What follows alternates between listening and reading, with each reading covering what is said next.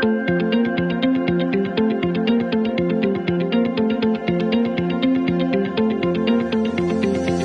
Oi, gente, sejam muito bem-vindos a mais um episódio do podcast Dar à Luz.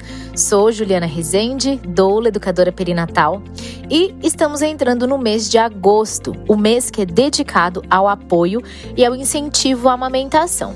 Em especial na primeira semana de agosto é celebrada a ISMAM, que é a Semana Mundial de Aleitamento Materno. Nesse ano, o tema da semana é Apoie a amamentação. Faça diferença para mães e pais que trabalham. Nesse episódio, você vai compreender a importância dessa semana e também da temática que foi escolhida nesse ano. Fica aqui comigo.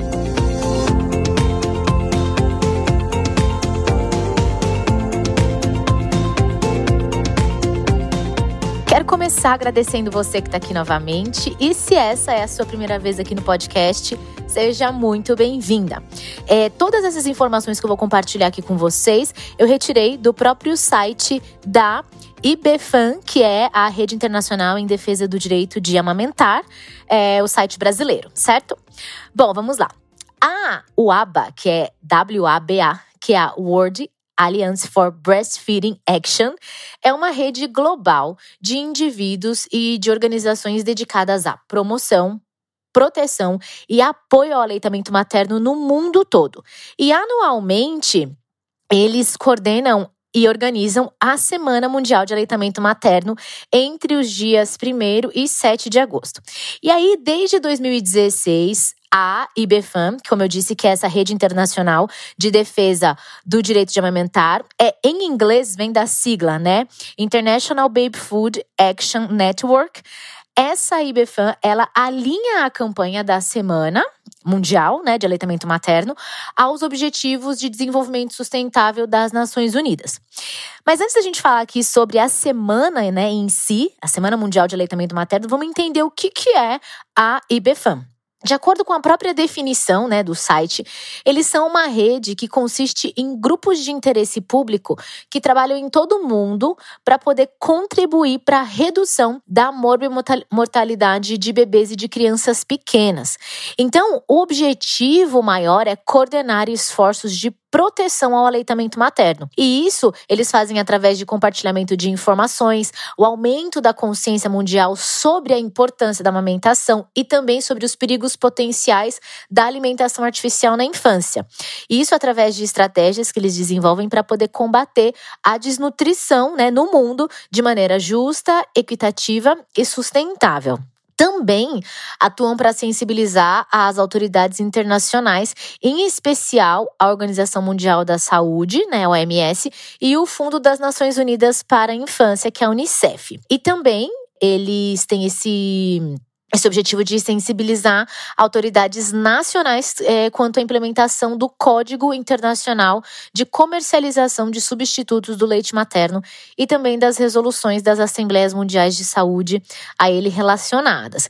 Então, a gente percebe que é uma rede mundial que tem a sua atuação aqui no Brasil, né? Também, e que tem esse objetivo de conscientização através de informações, é, através dessa, dessa parte dentro da política, para poder ajudar a reduzir a mortalidade de bebês e de crianças pequenas, focando num melhor padrão de alimentação. A IBFAM, IBFAN, tá bom? Foi fundada pela médica é, Marina Rea, eu acho que é assim que fala o nome dela, Marina Rea, em 1983. Ela está presente em inúmeras cidades brasileiras, espalhadas por vários estados e em todas as regiões. Essa rede é, conta com membros voluntários, profissionais das mais diversas áreas, mães e pais, profissionais ligados a organizações não governamentais, grupos de mães, né, de incentivo à amamentação e também cidadãos interessados, né, nesses temas de atuação.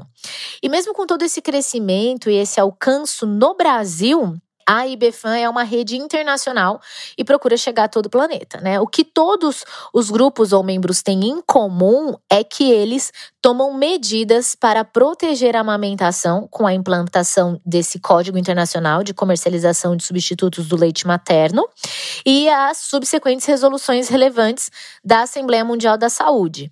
Essas são as principais ferramentas né, utilizadas por essa rede com o objetivo de garantir que a comercialização de para bebês não tenha um impacto negativo na saúde dos mesmos.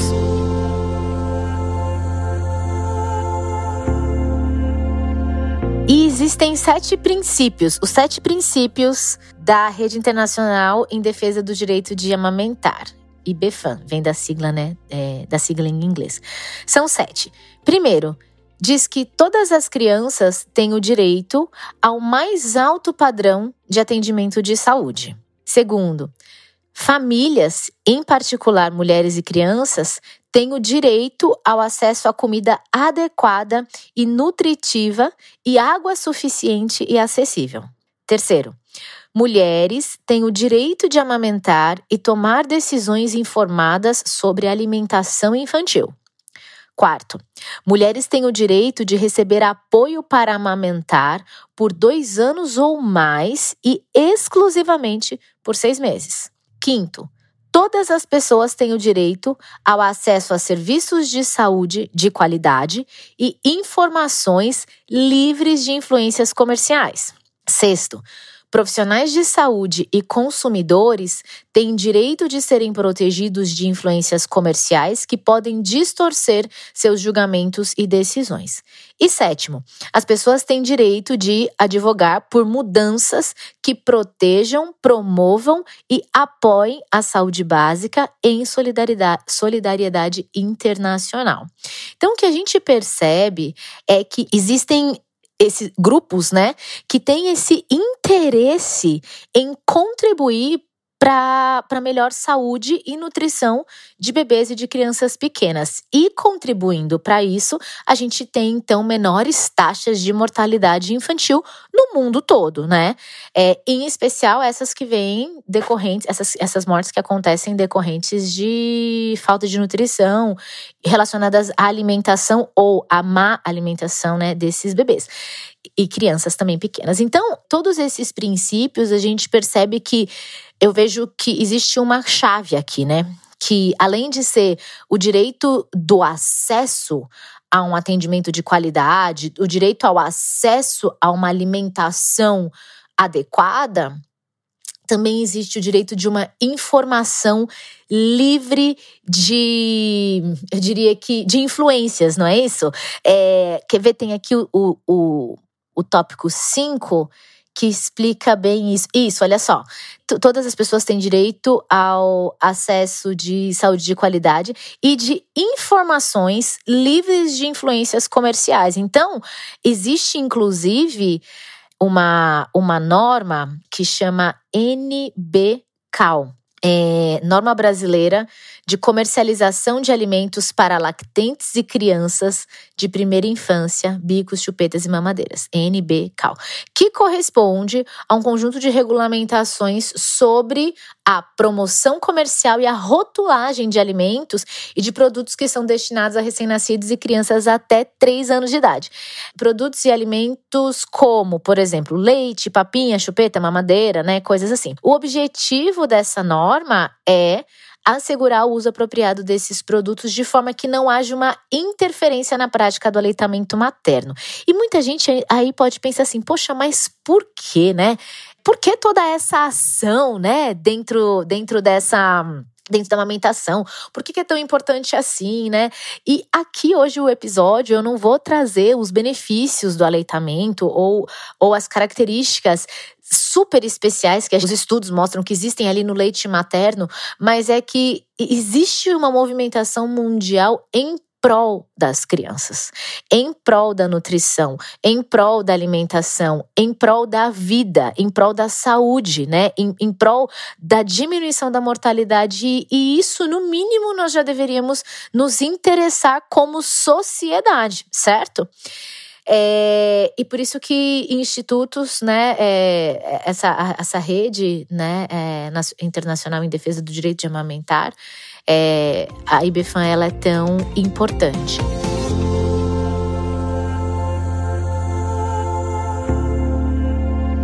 Agora que a gente entendeu o que é a rede IBFAN, IBFAM, vamos ao tema desse ano da Semana Mundial de Aleitamento Materno. O tema é Apoie a amamentação, faça diferença para mães e pais que trabalham. A ideia da campanha é a necessidade de sensibilizar governos, sistemas de saúde, é, e as comunidades para exercerem seus papéis críticos no empoderamento das famílias e também na criação de salas de apoio à amamentação nas diversas formas de ocupação pós-pandemia. A Semana Mundial do Aleitamento Materno 2023, que eu vou me referir aqui como ISMAM 2023, vai ter como foco a amamentação e o emprego, a amamentação e o trabalho. Essa semana vem para mostrar o impacto da licença remunerada, do apoio no local de trabalho e das normas parentais emergentes sobre a amamentação. Isso tudo através das lentes dos próprios pais. Essa semana tem esse ano como público-alvo, incluindo governos, formuladores de políticas locais de trabalho, comunidades e pais também. Eles vão ser envolvidos para poder desempenhar seus papéis críticos no fortalecimento das famílias, né, como eu falei, nessa, nesse empoderamento e na manutenção de ambientes também favoráveis à amamentação. A gente está falando de salas de ordem e salas também, espaços para a mulher poder aleitar também. A pandemia de Covid-19 afetou negativamente as mulheres grávidas e aumentou o risco de desemprego, né, dessas mulheres. E, e isso interrompeu o acesso a serviços e apoio pré-natal, depois do nascimento também, né, pós-natal, e de amamentação no sistema de saúde. Então, a ideia dessa campanha é levar em consideração tudo aquilo que foi aprendido durante a pandemia e atualizar isso dentro das políticas de proteção social parental que atendam à situação atual, né, hoje, a, a, que está acontecendo hoje. A logo da, da, da campanha, eu achei uma logo bem bonita, é, eu não tenho como mostrar aqui para vocês, mas talvez assim que esse episódio sair, eu vou colocar lá no Instagram e, e com certeza você vai olhar lá no meu Instagram, a, a logo vai estar tá lá. É assim, é a tríade da campanha, ela tá em um botão branco, circulado por um contorno de uma engrenagem rosa, que vai representar essa força de trabalho feminina. O botão é um botão de alternância para poder ativar, entre aspas, né, as diretrizes de amamentação no local de trabalho quando é deslizado assim para direita. Eu achei bem bacana, bem interessante e você vai poder ver também essa logo assim que esse episódio sair. Essa semana ela tem alguns objetivos, né? E tem quatro objetivos em especial. Tudo isso dentro dentro dos folders, tá bom? Da, da semana, foi dali que eu retirei. Então, o primeiro é informar, informar pessoas sobre a perspectiva dos pais que trabalham sobre amamentação e parentalidade.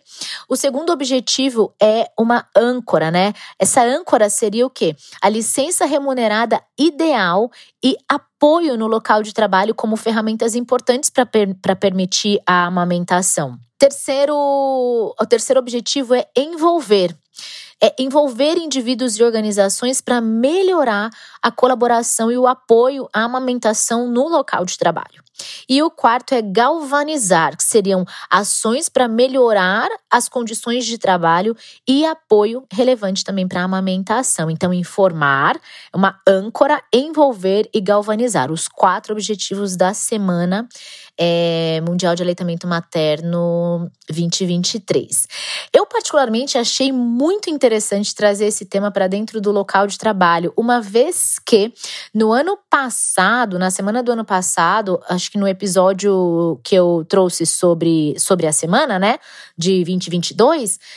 É, um dos pontos muito importantes é, sobre o desmame é essa relação com o retorno ao trabalho. A gente tem uma licença maternidade muito curta, né, para a mulher, são quatro meses, podendo se estender até seis meses, é, e toda uma preparação, se ela voltar ao trabalho, se ela for voltar né, ao trabalho, toda uma preparação é, de ordenha e essa volta ao trabalho né, tem um impacto muito grande nessa preparação de ordenha e de estoque de leite, se essa mulher quiser continuar amamentando seu bebê exclusivamente até seis meses, caso ela volte antes dos seis meses, por exemplo. E existe toda uma logística, precisa de todo um apoio e de muita informação e ajuda para que ela consiga fazer isso, né? Além disso, ter pessoas que vão é, manejar corretamente o leite que foi ordenhado para poder oferecer para essa criança e assim por diante. Então, os índices de desmame são muito altos quando a gente pensa na, no retorno, na volta ao trabalho da, da mulher.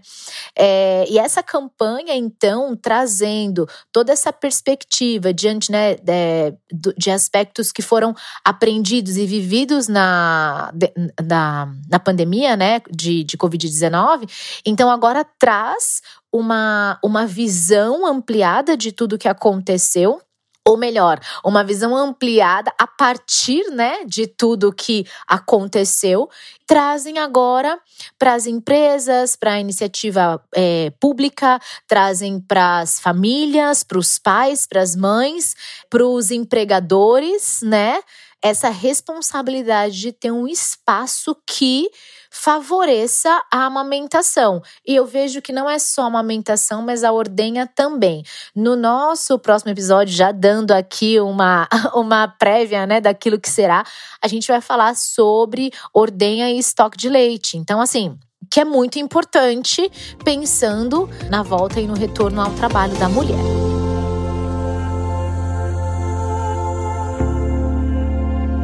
Semana Mundial de Aleitamento Materno está acontecendo, né? São inúmeras iniciativas que estão sendo estudadas e sugeridas em prol dos objetivos da campanha. E o nosso papel, qual é o nosso papel? Qual é o meu papel? Qual é o seu papel, né? Não sei se você está ouvindo e você está grávida, ou você tem alguma amiga, algum, algum familiar, né? Alguma mulher da sua família que tá grávida.